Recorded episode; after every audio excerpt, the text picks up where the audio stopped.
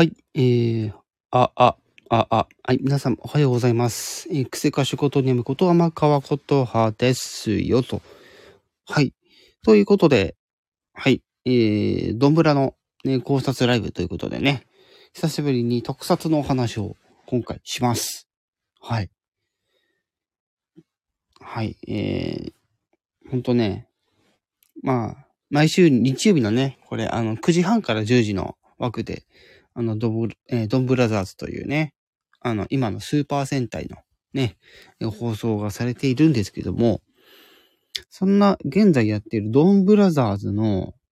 えーまあ、ちょっとお話をするんですけども、ちょっと先にね、ちょっと、あの、お詫びしておきます。これ結構、あの、詳しいところに触れていくので、はい、あの、ちんぷんかんぷんの方はおそらく 聞いてもちんぷんかんぷんでね、そうになるんじゃないかなと思います。なので、えっ、と、ね、今この、ドンブラザーズというね、アバターを捨てドンブラザーズというスーパー戦隊を、えー1話からずっと見てる方に向けてのお話という形になりますので、はい。よろしくお願いいたします。はい。で、えー、ちょっともう一つ先に言っとくんですけど、えー、まあ多分分かってる方もいらっしゃると思うんですが、えー来週の11月6日、えー日曜日、えーこちらが放送休止ということで、おそらく別の、え放送があるというところで、えー次回は11月の13日というところから、はい、えーやるというところですね。はい。ということで、まあこれまでの、ね、このドンブラザーズのお話を振り返るかというか、そういうわけではなくてですね、今回、えー考察していくのはですね、ジュートについて、ね、ジュートについて、ちょっとお話をしていく。というところなんですね。はい。っていうのもね、今回のお話で、そのジュートのね、えー、まあちょっと、謎が少しまた明らかになったので、そこのほ、えー、要点をちょっと含めながら、ちょっと今後の考察と、おしていこうかなとは思うんですが、ちょっとね、この、今回のアバトル戦隊ドンブラザーの監督が特殊すぎてですね、正直、展開がまだ全然読み切れてないっていうのは、あの、先に申し上げておきますね。はい。で、まあ、獣人、獣に人と書いて獣人って読むらしいんですけど、えっ、とね、この獣人っていうのがまた癖のあるキャラクターでですね、いわゆるこう、今のこのアバタローセンタードンブラザーズって、獣とと、ノート、あの、脳に人と書いてノート、そして、味方サイドの、えードンブラザーズっていう三つどもえの状態になってるんですね、なぜか。うん。ただ、水どもえっって言っても、それぞれちゃんと目的はあってですね、それぞれの役割を果たしているというところではあるんですよね、一応。うん。で、そんな銃とはっていうと、えーノートの、いわゆる、えー、なんていうんですかね、こう、雑魚キャラというのかな？うん。である、あのにを吸って、まあ、命を得ながらにしているっていうね、そういう、こう、まあ、設定というか、そういった、こう、展開というものになってまして、ジュートにも、まあ、いくつか種類があるというとこはもう、まあ、ね、今分かっている時点では、猫と鳥が、えー、まあ、いますと。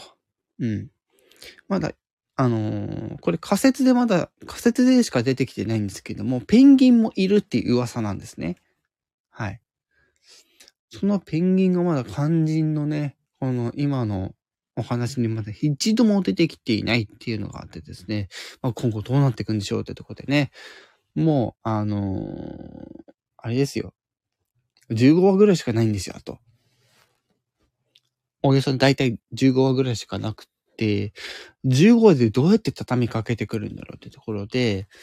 もう新しい、あのー新しい武器というか新しいパワーというか、ね、太郎の新しい武器も登場して、それが最後っていうふうに言われてるので、いわゆる今後の展開としては、銃との謎に迫っていくっていうところが、あの、主になってくるんじゃないかなと思います。はい。で、えー、ちょっと話戻りますね。10度なんですけども、現在分かっている時点でですね、お話をしていくとですね、結構ちょっとここがまた、あのー、手難しいところでございまして、いわゆるですね、ちょっと、あのー、私ちょっと、これ今回音声配信なのでちょっと分かりにくいところもちょっとあるんですが、これね、音声配信でこの説明をするとですね、多分皆さん思い、あの、なかなかこう、頭の中にイメージが湧きにくいと思うんですけども、わかりやすく言うとですね、今そのドンブラザーズの、いわゆるメインとなっているお話というのは、いわゆるドンブラザーズがいる世界とは別に、ジュートの専用の世界があると。うん。でもそのジュートって何かっていうと、実はドンブラザーズの、えー、まあ一番その位の高いね、あの、ドン桃太郎っていうね、役がいるんですけれども、ドン桃太郎のいる、いわゆるドン家っていうね、っていう、あの、家系の人たちが、え、獣人を作ったと。うん。で、それと同時におそらく脳人も作ったと。うん。まあ、それは、いわゆる均衡まあ、なんか世界の均衡的なところを、まあ、並立させるためだとは思うんですけども、のノートと、え、ジュートを作って、なんか世界のバランスを、こうね、保とうとしたんですが、そんなジュートの中に、まあ猫っていうね、先ほども申し上げた猫っていうのがいるんですけど、この猫がなかなか厄介者でして、そう。え凶暴化しちゃったりするんですよね。うん。で、まあ猫以外にも、もちろん鳥も例外ではなくてですね、やっぱりその他の生命体の力を得てないとですね、やっぱりこう活動していけないようでして、そこで、えノートの、えあの、え部下、ね、え雑魚部、あの、雑魚的というか、そのアノニュースって、まあ生活をしているみたいなとこなんですけど、ただ猫はあ他の獣人よりちょっと毛が荒いというか、うん。っていうところなんですよね。うん。で、その中で、あの、夏美という役と、あと、猿山刑事という役がいるんですね。はい。で、今回の放送で分かったのが、その夏美、夏美も猿山刑事も、実はその獣との世界に素体があるんですよ。そう。今回の放送でそれが分かったんですけど、これが一体何意味してんのかなってちょっと考えたんですよ。うん。もともと、いわゆる現実世界に二人とも存在していて、で、銃との厄介ごとに巻き込まれて、いわゆる銃との世界に素体があるみたいな状態。うん。だから、もともとはおそらく二人とも、えー、まあ現実世界の人間だったんですけど、ジュートに絡まれ、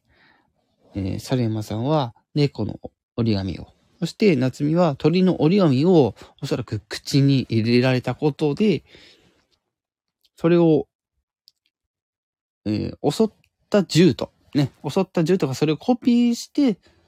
そのコピーしたそのジュートが、えー、現実えー、ドンブラザーズのいる現実世界に、えー、上がり込んだというか。うん。でもそもそも今回の放送でもう一つ分かったのが、いわゆる、えー、もえドン桃太郎を育てていた親が、そもそもこの、えジュートが現実世界に行くには、え扉を、いわゆるゲートをくぐらなきゃいけないというとこで、現実世界にはそれがほん、えー、実際には、えー、なかったと。実際になかったんだけど、何かの歪みでそれが発生しま、してしまって、こうして、こう、ジュートの猫になった猿山刑事と、獣人の鳥になってしまった夏美が、現実世界にやってきてしまったと。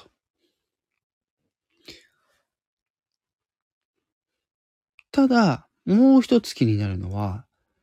いわゆる夏美の方なんですよ。夏美の方は、いわゆる最初は、えっ、と、えー、記事の強し、ね。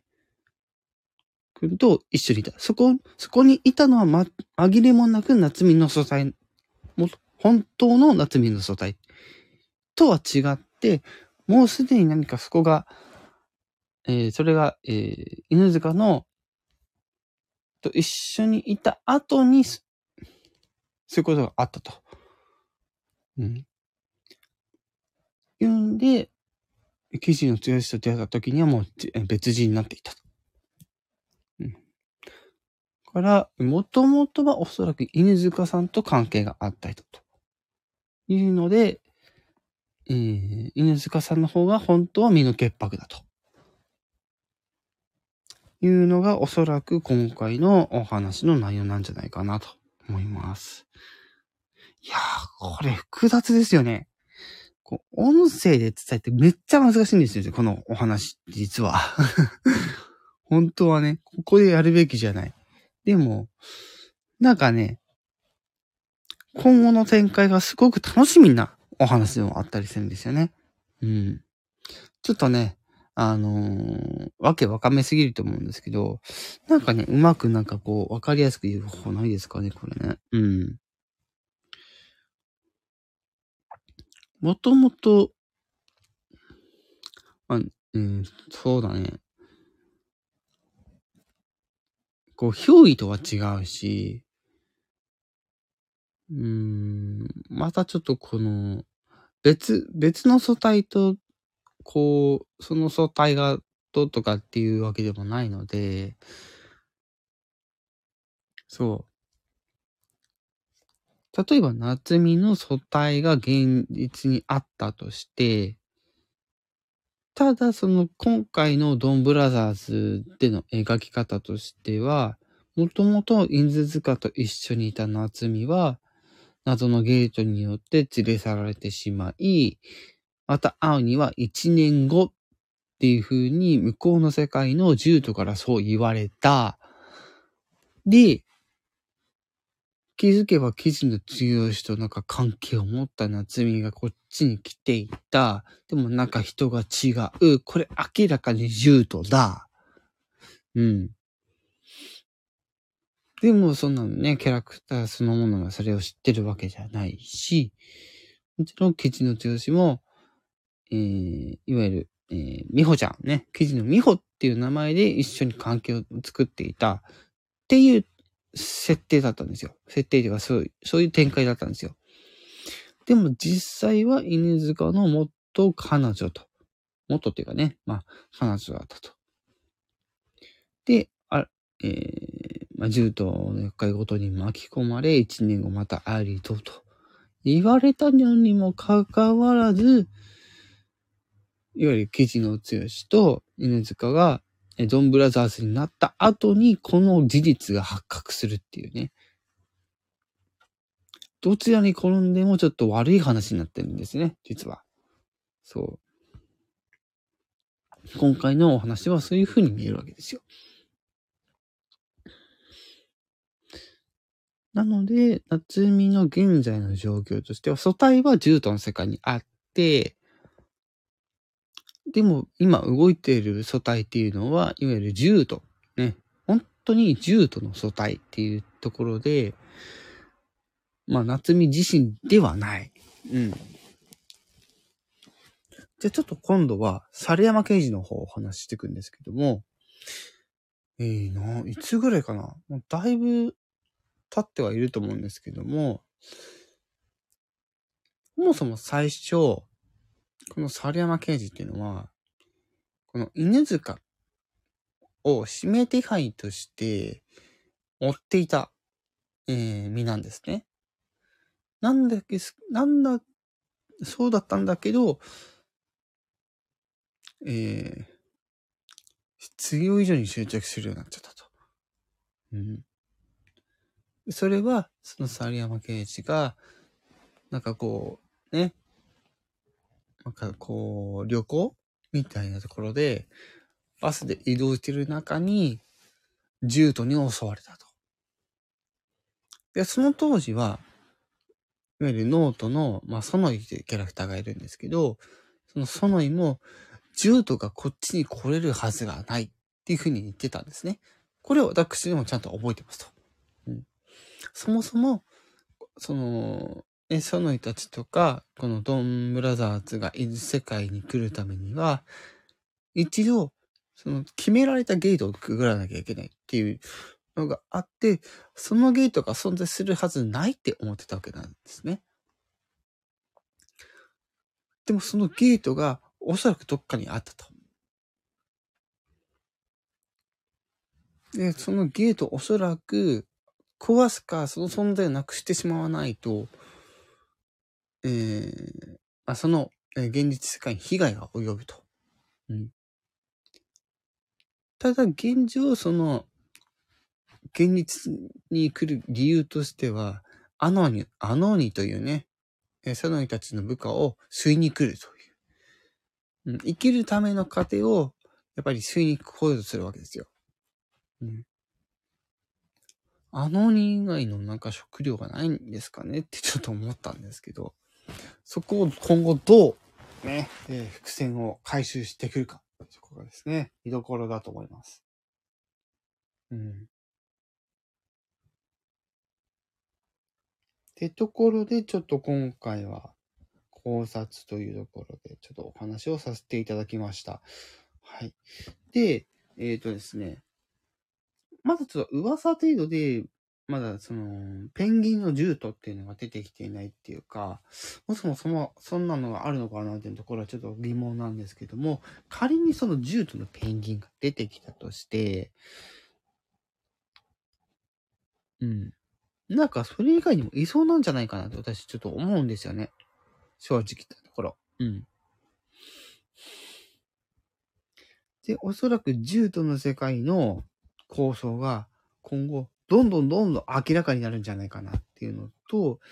いわゆる犬塚さんと、え、木島さんの今の心境とか状況も、え続々と明らかになってくると。で、今回の話で、えー、ね、えー、N 塚は折り紙をまたね、